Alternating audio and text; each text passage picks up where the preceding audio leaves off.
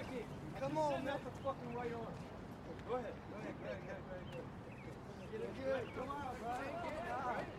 Wait, no, see, wait, no, no. Give me. Come on, bro. That second one didn't count, bro. Go, go. I'm letting you have it. I'm letting you have it. Go, fuck me. Fuck me. Fuck. All right, fine, fine, fine, fine. Watch out, watch out, watch out, watch out. Watch out, watch out. Watch out, watch out, watch out, watch out. Ah, watch out. Oh, shit. Hey, you decided to come, yeah? Yeah. Yeah, I figured you would. Did you now? Yeah. I mean, you like me, you know, it's obvious. Let me keep You always this cocky? Yeah. Why you trying Huh? Yeah, you? Stay still. Yeah. Check your mouth. Look at his head, dude. Check your fucking head. You're not part of this, bitch. Stop, stop, stop. Bonsoir à toutes et à tous et bienvenue dans ce nouvel épisode de Sorociné, le podcast cinéma et féministe. Ce soir, j'accueille Amandine. Bonsoir. Lisa. Bonsoir. Et Laura. Bonsoir. À l'occasion de notre sortie, enfin la sortie de notre revue numéro 2, intitulée Les États-Unis sur la période 2010-2020, nous sommes ravis de vous parler du road movie et du film d'Andrea Arnold, American Honey. Alors, le, fil rouge de notre revue, donc, c'est euh, le, road trip et comment les réalisatrices et toutes les femmes euh, américaines ou pas se sont emparées du territoire américain et ont redéfini les frontières d'un territoire qu'on connaît euh, dans nos imageries, mais aussi parce qu'on a été baignés toutes et tous dans la culture américaine. Qu'est-ce que ces réalisatrices nous disent aujourd'hui des États-Unis? Comment elles redéfinissent à la fois les genres cinématographiques, mais aussi leur genre à elles, à- travers des films, à travers aussi leur métier, puisqu'on a un- une, une partie euh, consacrée euh, qui s'appelle Sur le plateau, qui est consacrée à celles qui fabriquent le cinéma. Je pense notamment à Thelma Schoonmaker, qui est une, une grande monteuse, qui est notamment la monteuse de Martin Scorsese. Euh, donc voilà, comment ces femmes filment-elles le territoire Alors avant toute chose, j'aimerais remercier euh, tous nos partenaires sur la revue. Euh, Il y, a, a des gens qui ont cru, alors évidemment, les premiers sont nos, nos lectrices et nos lecteurs, mais il y a également, je pense à French Mania, qui est une revue qui nous a tout de suite euh, soutenus, à Revue et Corrigé, qui nous ont beaucoup aidés, donc Marc et Eugénie. Et puis, il y a aussi euh, des partenaires comme Extra Lucide, euh, Elephant Film, qui sont des distributeurs qui nous ont fait confiance, mais également la plateforme Mubi, qui nous a euh, bah, beaucoup soutenus également, en vous proposant notamment des contreparties. Et puis, évidemment, ce soir, on enregistre à la machine du Moulin Rouge. Donc, j'aimerais remercier Édouard Rose et toute son équipe qui nous accueillent et qui nous font euh, l'immense honneur de, de nous offrir un espace de parole. Alors, pour commencer, on va vous parler d'American Oni. Est-ce que, euh, Amandine, tu peux nous présenter du coup la réalisatrice Andrea Arnold? Oui, bien sûr. Alors, euh, ce qui est assez surprenant, c'est qu'on va vous parler, on parle de road movie, de films américains, et on va commencer par une réalisatrice qui est anglaise, qui est née précisément à Dartford, dans le Kent, dans le sud de l'Angleterre, et qui a une vie assez classique, qui a arrêté ses études assez tôt d'ailleurs, je crois, euh, qui n'a pas fait d'études de cinéma d'abord, mais qui était d'abord euh, présentatrice télé avec un certain Neil Buchanan, euh, qui moi m'a fait remonter beaucoup de souvenirs, qui est le présentateur phare de Art Attack. Donc moi ça a débloqué un petit souvenir en, préparant cet épisode. Et puis du coup elle, est restée présentatrice je crois pendant une, dizaine d'années, donc dans les années 70 jusqu'aux années 80. Et à côté elle écrivait beaucoup en fait de pièces de théâtre et de, et de petites histoires en fait, mais sans être encore la, comment dire, dans la perspective d'être euh, d'être réalisatrice.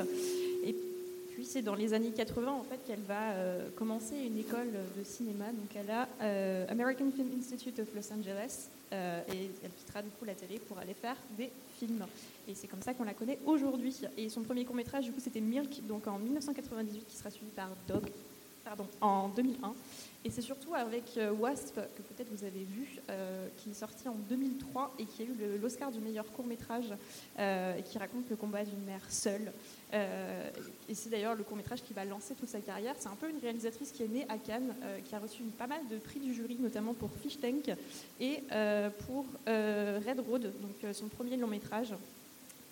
Et du coup, elle tournera donc euh, principalement de la fiction, mais elle fera aussi des films en costume avec Les Hauts du Relevant, de, donc euh, l'adaptation euh, des Sœurs Brontë, et jusqu'à American Honey, du coup en 2016, qui remportera encore une fois un prix du jury.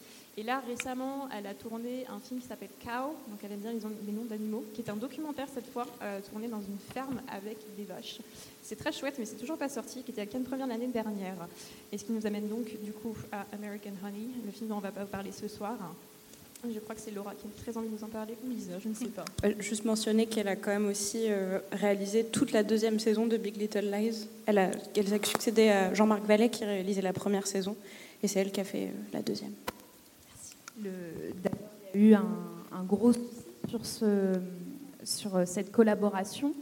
Euh, à l'époque, ça avait fait les titres, puisque donc Big Little Lies, pour resituer, c'est une série dont vous avez peut-être entendu parler, avec Nicole Kidman entre autres, et qui raconte en fait euh, l'histoire de quatre amies dans une, euh, sur les côtes américaines et qui vivent chacune euh, des, des histoires différentes, notamment Nicole Kidman qui est dans une relation hyper violente avec son mari. Et donc, tout le monde a réclamé, après le succès de la première saison, que des femmes soient mises sur le projet, puisque là encore, c'était un projet avec des thématiques féministes, mais où, euh, globalement, derrière la caméra, il n'y avait que des hommes.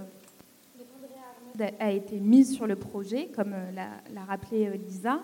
Et malheureusement, il y a eu, au moment de la sortie de la, de la saison, des interviews d'André Arnold qui racontait à quel point son travail a été charcuté par la production et notamment par Jean-Marc Vallée euh, sur, euh, sur ce travail euh, qui, qui lui a demandé beaucoup de- d'énergie et elle expliquait beaucoup de recherches aussi pour justement savoir comment placer sa caméra. On parle chez Sorociné de ce fameux regard féminin et à quel point les femmes peuvent aussi euh, filmer d'une manière, ou en tout cas pas uniquement les femmes, mais comment on peut filmer des personnages, et notamment des personnages féminins qui vivent. Et, euh, et donc voilà, ça avait fait quand même euh, bah, la une, puisque euh, euh, défendre une série avec ces thématiques-là, mais euh, charcuter le travail d'une réalisatrice, c'était quand même euh, assez, euh, enfin à l'opposé en tout cas des valeurs que la série voulait euh, raconter. Du coup, on va passer à American Honey, le film dont on veut vous parler ce soir.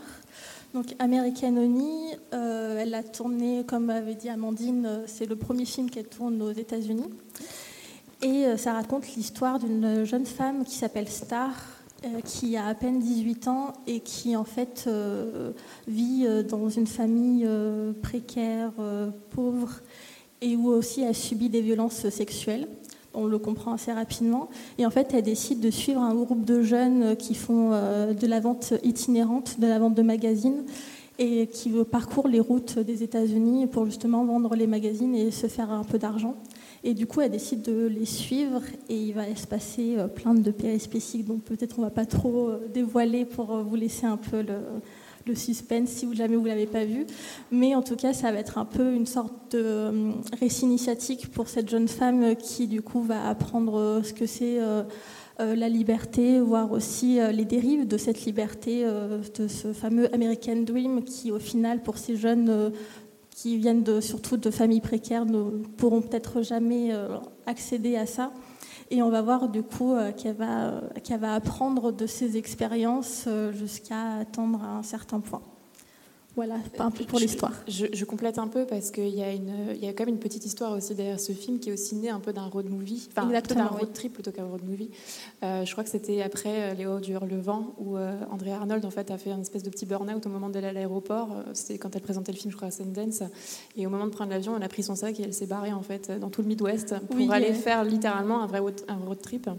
Et elle explique en fait ben, elle expliquait que vraiment elle avait ce besoin de, partir à l'aventure et d'aller de motel en motel miteux et d'aller explorer en fait euh, bah, l'Amérique, euh, la, vraie entre guillemets. Je pense que ça va être une des thématiques qu'on va aborder ce soir. Mais euh, c'est voilà, c'est né vraiment d'une impulsion en fait et elle va suivre justement des, vendeurs qui font du porte-à-porte et c'est quelque chose qu'elle a véritablement vécu. Il me semble que d'ailleurs, pour la production du film, il s'était vraiment interdit d'aller dans des gros hôtels et qu'il voulait vraiment vivre la, l'expérience en fait et aller de motel en motel euh, également euh, pour rendre le film, je ne sais pas si le rend plus authentique, mais en tout cas l'expérience pour eux était plus authentique. Oui, exactement. En fait, euh, du coup, elle, a, elle a décrit dans les interviews, même dans la conférence de presse qu'elle a donnée à Cannes, parce que comme on l'a dit tout à l'heure, le film est allé à Cannes et a eu le prix du jury. Euh, du coup, elle expliquait que c'était intéressant de voir euh, comment une femme seule pouvait voyager au travers d'un immense euh, pays qu'est les États-Unis et à quel point, du coup, il y avait son regard à elle qui était évidemment un peu fantasmé des États-Unis parce que quand on n'habite pas là-bas, je pense qu'on a tous un peu, surtout dans notre enfance, un peu rêvé des États-Unis, ce grand pays ou terre de liberté. Et au final, elle s'est aperçue en, voyageant et en allant dans des, dans des États qui n'étaient pas du tout apte à avoir euh, ce fantasme de, pays, de désert, euh, vraiment de quelque chose que je pense qui est quand même ancré un peu en nous. Et elle s'est rendue compte en fait qu'il fallait aussi montrer cette Amérique-là et montrer aussi euh, ces villas dont on ne voit pas forcément au cinéma. Et c'est ce qui a un peu lui donné envie de faire ce film. Et aussi, elle a dit qu'elle s'était inspirée d'un article qui était paru au New York Times en, 2010, en 2007, pardon, euh, qui justement racontait un peu euh, ces histoires de, jeunes qui font du porte-à-porte, euh, qui le journaliste du coup, elle les avait un peu suivis, racontait ce qui, ce qui était leur vie. On voit très bien du coup que ce qu'on voit aussi dans le film, que ce sont des jeunes, comme je l'ai dit tout à l'heure, qui viennent de familles pas forcément aisées ou riches. Et et du coup, euh, on voit, enfin, elle s'est vraiment inspirée de ça et elle a décidé aussi de, par-dessus, mettre une histoire d'amour entre stars, euh, du coup, l'héroïne et Jake, qui est euh, joué par Shia LeBeouf. Ça se prononce comme ça, Shia LeBeouf. Et du coup, en, plus, comme ça, on voit aussi une jeune fille précaire qui a à peine 18 ans et un homme plus vieux. Les dérives aussi de leur relation qui peut être à la fois très belle et aussi assez violente.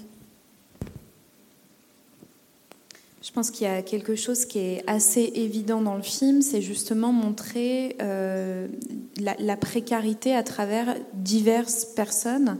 On a vraiment presque une micro-société aussi qui se recrée euh, dans, leur groupe, où on a une chef euh, qui va avoir ces, ces, personnes qui sont là disponibles pour elle, puisque effectivement, comme tu le disais Laura, et je pense que ça c'est assez important, c'est à quel point la liberté peut-elle vraiment, euh, enfin, à quel point on peut vraiment avoir accès à une liberté en sachant qu'on vit quand même avec des gens, qu'il euh, faut quand même gagner sa vie pour pouvoir se nourrir.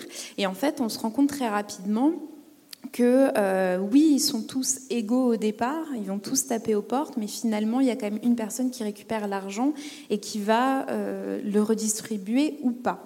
Et, euh, et, Star, en fait, va vraiment, toute la première partie du film, elle va vraiment découvrir en fait cet univers où, chacun, et, à travers ses yeux, on va vraiment être comme nous la première fois quand on, peut découvrir qu'est-ce que l'American Dream et, comment faire un road trip, etc.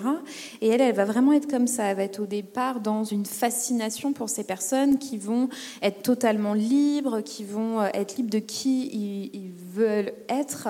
Euh, si jamais ils ont envie d'être tatoués, si jamais ils ont envie de, euh, de, porter les cheveux courts. Enfin, il y a vraiment une liberté de ton qui est donnée à ces personnages qui vont chacun en fait représenter aussi les États-Unis, si on peut le dire assez rapidement. Euh, et, en fait, là où André Arnold va aussi s'emparer de comment, euh, malgré tout, la, liberté doit se, euh, comment elle se cadre finalement à travers d'autres personnages. Et, et ça, c'est vraiment quelque chose qui, de toute façon, a beaucoup été dit quand le film est sorti. C'est, on avait quand même une affiche qui représentait une certaine liberté. ce personnage qui lève haut la main et qui, qui semble être sur les épaules de quelqu'un. Le ciel, voilà, elle est, complètement en, en contre-plongée, avec même le détail d'un tatouage où on voit que c'est une plume au vent. Et elle va vraiment s'emparer de ce, de ce sujet pour justement à la fois construire une image du road trip tout en la déconstruisant totalement. Pour revenir un peu sur euh, ce qu'on disait sur la précarité, je pense qu'elle euh, montre aussi euh, ce qu'on appelle l'American white trash, donc qui est un terme qui est comme très insultant et qui est une population très précaire, qui est du coup une population blanche très, précaire, pardon, plus dans, l'espace industriel, qui est à ne pas confondre du coup avec les rednecks qui sont plus dans la ruralité. Et je trouve qu'elle évite un petit peu l'idéalisation, en tout cas la glamorisation de ça, parce qu'il pourrait y avoir un regard un petit peu petit peu biaisé justement de cette précarité, c'est comment on filme la pauvreté. Et je trouve qu'elle euh, elle parvient avec un style, avec une caméra qui est assez fébrile et qui est toujours en gros plan, qui fonctionne presque comme une espèce de métonymie en fait des personnages et des lieux. C'est-à-dire qu'on va voir euh, des mégots, on va voir euh, de la vaisselle sale dans, dans, le lavabo, on va voir un chien en train de faire pipi dehors. Et c'est pas quelque chose de comment dire c'est pas une glamorisation, c'est qu'en fait, ça fait partie, en fait, c'est comment réintégrer les personnages dans ce décor-là et comment ils vont réussir à s'en affranchir au fur et à mesure où ils vont entrer dans des territoires qui sont plus sauvages. Euh, on le voit à un moment, euh, c'est une, symbolique qui est, très, euh, qui est assez évidente. Mais au fur et à mesure où les personnages vont s'enfoncer dans une nature qui est plus sauvage, en tout cas plus à l'écart de la civilisation, il va y avoir cette espèce de reconnexion de la nature qui sera d'ailleurs symbolisée jusqu'à dans la scène finale, qui donne espèce, sans, aller dans le détail, parce que c'est une façon, je ne pense pas que ce soit un spoil incroyable, mais qui se termine en fait sur une espèce de danse presque primitive, avec une musique qui l'est tout autant, dans la nature, avec, dans la nuit, avec, euh, enfin, avec un feu de camp, un feu de camp, pardon il y a vraiment cette espèce de reconnexion à la nature qu'on va, qu'on va retrouver, euh, qu'on va retrouver là-dedans.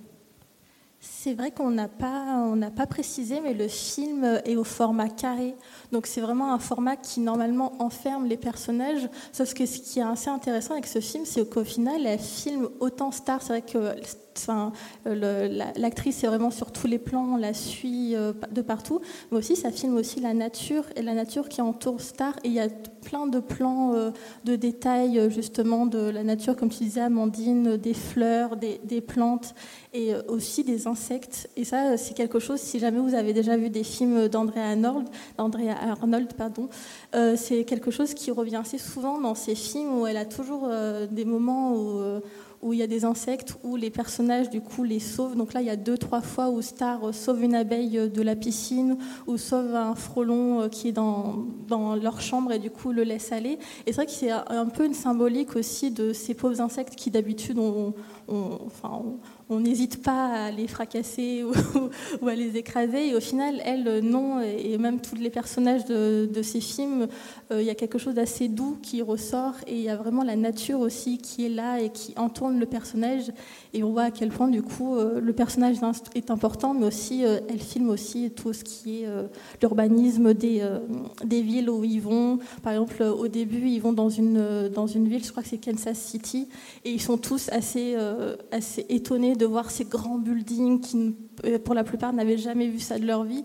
Il y a aussi euh, un peu d'empathie pour ces personnages qui, au final, euh, parfois sont assez violents, volent aussi dans les maisons des, clients auxquels ils vont. Mais d'un autre côté aussi, ce sont des jeunes gens qui sont vraiment des laissés pour compte, qui n'ont pas eu forcément une éducation, qui n'ont pas eu forcément une famille pour les accompagner, pour les aider. Et au final, Andrea Nord aussi les, les avec vraiment une certaine empathie. Moi, je reviens juste sur ce que tu disais par rapport à la nature et par rapport aux animaux. C'est vrai qu'il y a beaucoup de, plans où on la voit en train de sauver des animaux, comme tu le disais. Et je pense que ça s'associe à la fois deux choses. La première, c'est que c'est une forme de marginalité. On est face à des personnages, et en tout cas une communauté de marginaux et de laisser pour compte, littéralement.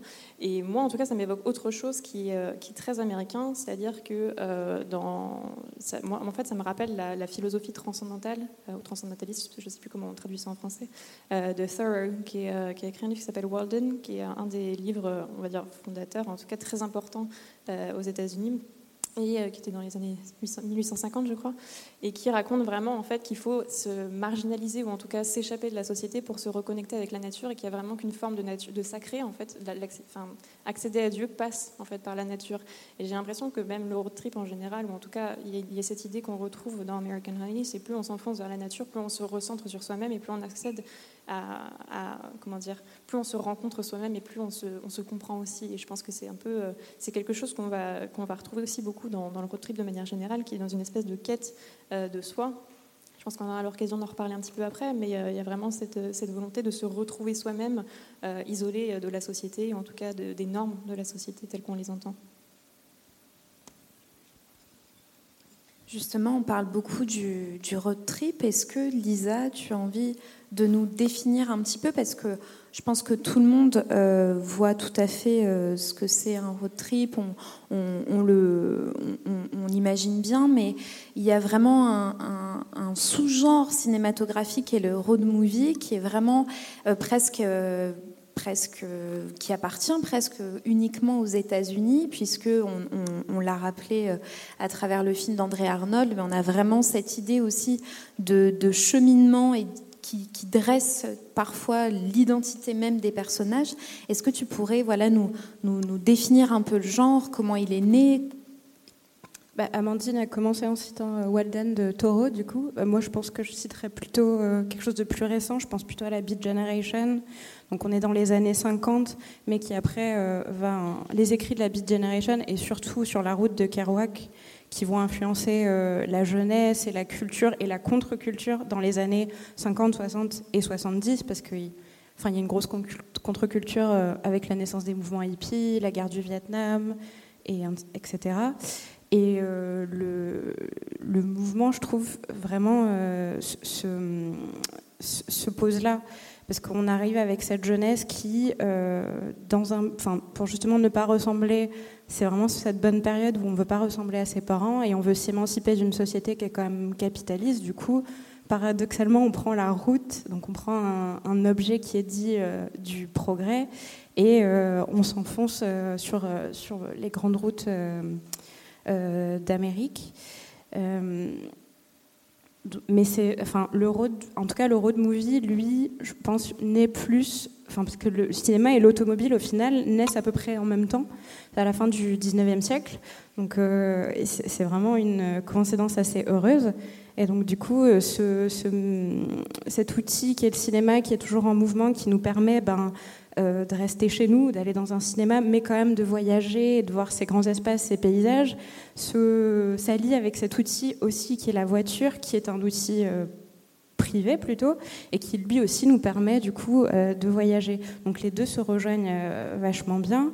Et le road movie, c'est plus disons que c'est un, genre qui est quand même très un sous-genre qui est très défini dans le cinéma donc il a il a comment dire il a ses, codes formels, stylistiques, euh, esthétiques. En général, euh, il s'attache plutôt à des personnages donc, du coup, qui deviennent soit des personnages marginaux ou qu'ils sont déjà, et il explore un petit peu euh, ce qu'est la liberté, mais aussi quelles sont les limites de la liberté. On en parlait tout à l'heure justement avec Star qui euh, découvre cette espèce de. qui sort d'une unité familiale euh, très violente, qui en découvre une autre, mais qui découvre vite dans la deuxième partie du film, même dans la dernière, les limites de cette euh, unité familiale qu'elle a, qu'elle a recréée en fait. Et enfin, on en parlait déjà, mais la fin du film, c'est clairement ça. C'est elle qui, en s'enfonçant de plus en plus, c'est vraiment c'est, c'est même une renaissance parce qu'il y a quand même toute une scène euh, où elle se, eux euh, sautent au-dessus d'un feu de joie, mais elle va se baigner, elle, se met à l'écart. Euh, ben, le personnage de Jake lui offre même une tortue et elle relâche la tortue dans l'eau. Donc il y a vraiment ce truc de la Renaissance. Et elle, elle arrive vraiment au bout euh, littéralement de, son voyage après avoir parcouru des kilomètres et des kilomètres. Elle arrive au bout et on ne sait pas la décision qu'elle va prendre pour après, mais en tout cas le voyage euh, a été fait et souvent dans le road movie il y a ce truc du, euh, voyage initiatique. Là ça tombe bien parce que c'est une adolescente. Donc c'est vraiment, ça se colle aussi à ce qu'est le roman d'apprentissage et, d'initiation. Donc, tu, as, tu, as, parlé du début du, de, de, ce genre qui, qui correspond aussi au début un peu de, de l'industrialisation, etc. Euh, qu'est-ce que moi, en, travaillant sur le, sur le sujet, mais aussi sur la revue, je me suis demandé qu'est-ce que le genre peut nous transmettre aujourd'hui, alors même qu'on a l'impression que les, les frontières et les et on, a déjà beaucoup exploré en fait. Et je, je me posais la question, et c'est aussi pour ça qu'on a eu envie euh, d'en faire notre fil rouge, c'est comment euh, aujourd'hui le genre se définit à travers justement des réalisatrices qui, comme Andrea Arnold, vont nous raconter autre chose. Parce que c'est quelque chose qu'on dit souvent, mais d'autant plus aux États-Unis où il y a encore moins de réalisatrices qu'en France. On a vraiment un genre, euh, voilà, on, a beaucoup par exemple parlé de Thelma et Louise, qui est une évidence, mais qui est réalisée par Ridley Scott. Et on a vraiment aussi cette idée d'émancipation dans le film, l'émancipation des personnages féminins, et comment justement ces femmes, on a parlé de Nomadland, euh, qui est sorti l'année dernière, Chloé Zhao a eu euh, l'Oscar et est devenue la deuxième femme à, le recevoir avec un film qui, là encore, parlait d'un road movie, d'une quête d'identité. Alors, c'est pas un road movie choisi, ce n'est pas un road movie glamour, mais en même temps, il y avait aussi cette idée de traverser et de se reconnecter avec soi-même. Aujourd'hui, qu'est-ce que le, genre peut nous dire, justement? Bah, Je pense que comme on l'a dit, vu qu'il est pris en, enfin en main par des réalisatrices, il nous offre des vécus qui jusqu'à l'heure n'avaient pas été montrés, et on en a beaucoup parlé, et chez Sorosine dans la revue, euh, que le monde n'était pas toujours euh, fait pour euh, les femmes et les personnages féminins, et du coup elles se mettent, je pense à Nomadland par exemple, où c'est quand même Frances McDormand, elle a une cinquantaine, soixantaine d'années, je ne sais plus, soixantaine d'années, d'accord. Et c'est cette femme, donc du coup, qui a vraiment, qui a eu une vie avant et qui se met à voyager, mais qui se met à voyager seule. Et c'est donc il y a quand même cette notion d'avoir des héroïnes seules sur la route, de jour comme de nuit, chose qu'on n'avait pas forcément euh, vue euh, avant. Donc elle se réapproprie en fait juste des espaces, mais des espaces énormes. Je trouve ça plutôt euh, plutôt intéressant à voir. Il me semble qu'il y a ce film de c'est Never Really Sometimes, euh, il me semble qu'elles euh, elles font un road trip parce que elle, c'est pour vraiment des raisons. Euh, elle va, elle doit se changer d'état pour se faire avorter, et c'est super actuel avec ce qui est en train de se passer à la Cour suprême des États-Unis où ils pensent peut-être revenir sur Roe v. Wade, donc du coup qui, permettait l'avortement légal, et c'est un film qui est sorti il y a deux ans maintenant. Donc c'est des sujets qui restent euh, quand même actuels et on n'est pas toujours que euh, dans une espèce. Euh, j'ai l'impression qu'il y a un peu plus que juste une, quête un peu de soi ou, de, ou des fois c'est une quête plus de, de, ses, de ses limites. Et puis il y a des films qui sont des marqueurs d'une époque parce que quand on pense, pense au road movie, je pense qu'on pense surtout à. Dans les années 60, on pense peut-être à Easy Rider, donc qui est vraiment spécifique euh, d'une époque. Euh, nous, on est un petit peu plus jeunes, je pense qu'on a tous vu Into the Wild, même si c'était adapté évidemment d'un roman. Et là, on n'a toujours que des personnages euh, masculins. Mais oui, en cherchant, j'ai cherché sur, sur Internet pour avoir une liste complète. J'en ai pas trouvé énormément, soit réalisés par des réalisatrices, soit avec un personnage féminin principal. Euh, je pense qu'il y en a un quand même euh, qu'on pourrait citer et qui est alors euh, plus un, road movie mais de malfrat. c'est un film de Ida Lupino, The Hitchhikers, qui est plus un film noir. Mais moi je pense que pour rejoindre aussi un peu ce que tu racontes, c'est que quand a des réalisatrices qui passent derrière la caméra et qui s'emparent du road movie, c'est pour raconter en tout cas des expériences de femmes qui s'échappent en fait des normes, techniquement du patriarcat, mais en tout cas de la domesticité. On le voit dans Thelma et Louise, euh, où elle s'échappe euh, à, des maris, à une vie plutôt ennuyeuse. C'est la même chose d'ailleurs euh, avec le premier film de Kelly Reichardt, River Grass, où on a aussi l'histoire d'une femme qui s'ennuie profondément avec ses enfants dans son mariage et qui rencontre un mec dans un bar et puis qui prend la route en fait. Et donc je pense qu'il y a vraiment cette volonté de s'échapper et de, et de le, road movie en général est un genre qui est très masculin et qui est très blanc aussi. Euh, il y, a une seule, alors ça c'est pas un road movie, euh, c'est pas un road movie américain, mais c'est un road movie australien. C'est euh, Priscilla folle du désert où on a des drag queens dans le dans, le désert australien.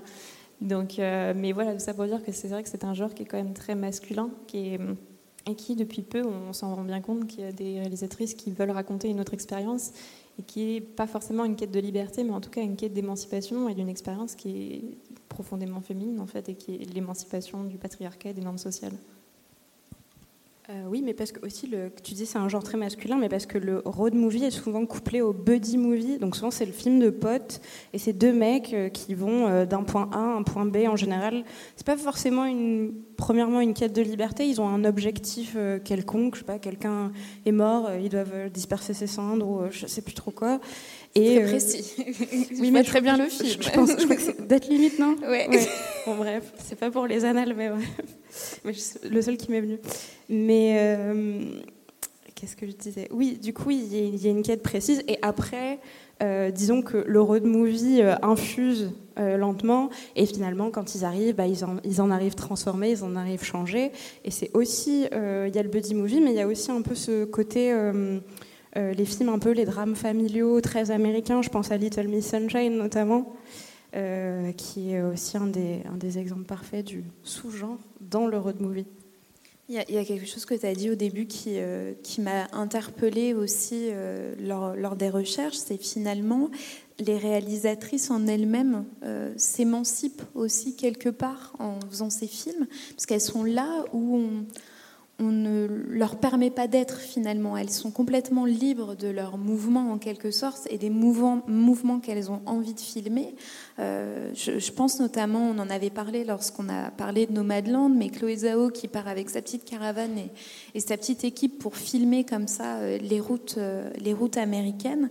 Ça, c'est une image qui, je trouve, est hyper rare en fait dans le cinéma d'avoir des réalisatrices qui peuvent être libres de filmer. Alors évidemment, on en parle de manière hyper édulcorée et probablement qu'elles doivent rencontrer aussi de, gros soucis. Mais, mais en tout cas, je, trouve que le, le, le, parallèle entre elles, ce qu'elles peuvent être, et euh, ce genre est hyper, euh, intéressant. C'est vrai que c'est quelque chose dont on n'a pas forcément parlé là au début, mais euh, les films de réalisatrices de base ont un peu moins de budget. Et d'autant plus quand il y, a, un voyage comme là André Arnold a effectué, ou comme Chloé Zhao, ou même Kelly Reichardt, qui et euh, une réalisatrice qui a vraiment très peu de budget et qui même, on en parlait euh, juste euh, avant d'être ici, qui n'a même pas d'assurance pour ses films. C'est elle-même qui sort ses, sous pour assurer au moins son équipe pour qu'il n'y ait pas de problème. Donc on voit à quel point ce sont des réalisatrices à qui on ne donne vraiment pas de, de budget, de, quelque chose d'assez conséquents et qui du coup sont là avec leur équipe et qui parcourent elles-mêmes les routes exactement comme leurs personnages et exactement comme leur équipe. je ne sais pas si vous avez vu Nomadland ou si vous avez vu des, des, images de Chloé Zhao, mais on la voit vraiment dans le désert avec son équipe, avec les caravanes. Pareil pour André Arnold et je pense pareil pour d'autres réalisatrices qui ont aussi réalisé des films de ce genre.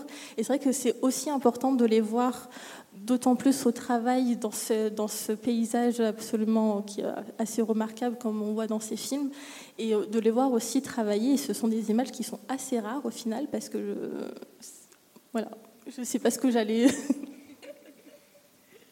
Non, mais même le, voyage, euh, je crois que c'est toi, Elisa, qui, qui, le mentionnait, mais voyager seul euh, en tant que femme et du coup qu'une réalisatrice fasse ce voyage finalement et nous, nous propose de regarder un voyage à l'écran, je trouve que c'est vraiment presque un, genre qui dit tout aussi de leur place en tant que réalisatrice. Et c'est quelque chose qui nous a beaucoup euh, traversé l'esprit évidemment euh, quand on a lu les articles que nos auteurs et autrices nous ont proposés pour la revue, mais qui aussi fabrique tout un, tout un genre du cinéma euh, qui, qui, demande finalement à, n'être que euh, analysé par ces, ces deux biais-là. Non, et puis je, tout à l'heure, Lisa euh, avait souligné que les films, par exemple Easy Rider ou ce genre de films, euh, sont aussi des marqueurs de leur temps. Et je pense aussi que les films euh, là actuellement qui sortent, les films qu'on a cités, sont aussi des marqueurs de leur temps et qui disent quelque chose aussi du pays et des États-Unis, notamment Nomadland, avec ces retraités qui justement ne, peuvent pas avoir accès à, à, une retraite correcte, ou justement André Arnold avec toute cette jeunesse qui qui rêvent d'une liberté que le capitalisme ne peut pas leur offrir. Du coup, c'est aussi des marqueurs de temps.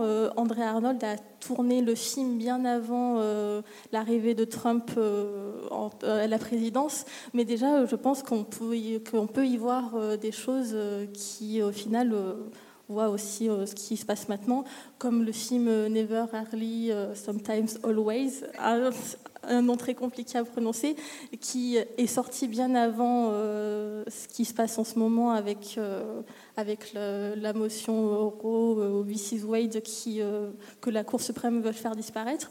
Mais on voit très bien que du coup, déjà, euh, les réalisatrices s'emparent de, thèmes qui, au final, se retrouvent dans la politique actuellement. Et je pense que dans le futur, on se dira ah bah ça, c'est euh, des films qui, euh, qui ont marqué leur temps. Du coup, on va vous laisser un peu la parole par rapport à tout ce qu'on a dit.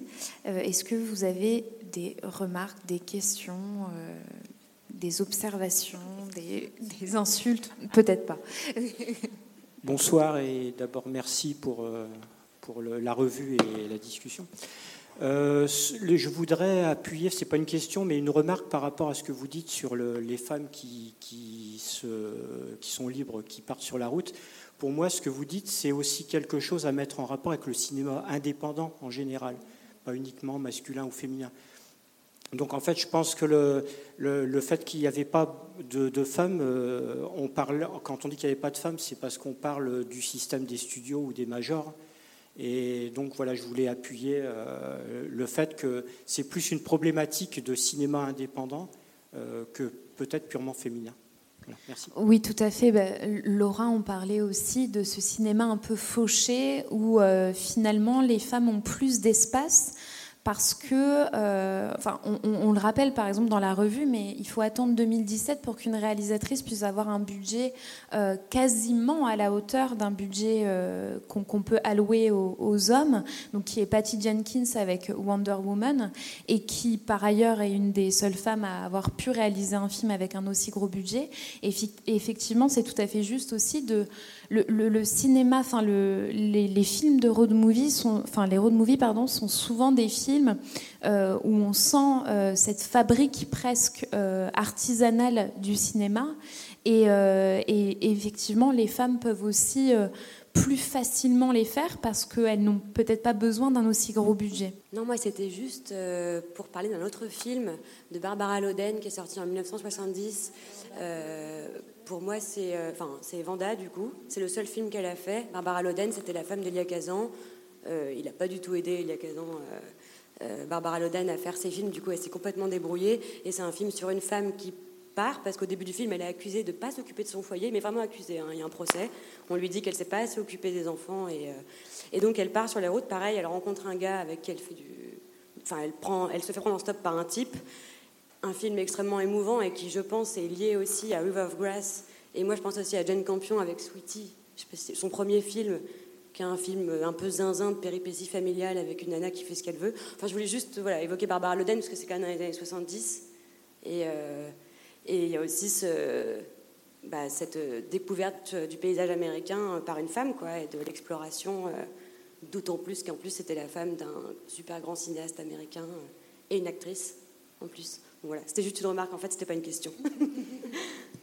non, non, mais tu, vous faites bien de le mentionner, euh, c'est un oubli de notre part, parce qu'on ne peut pas se souvenir de tout, mais ouais, euh, Vanda, c'est quand même un, film très important, euh, même pour, enfin, surtout pour nous chez Sorossi.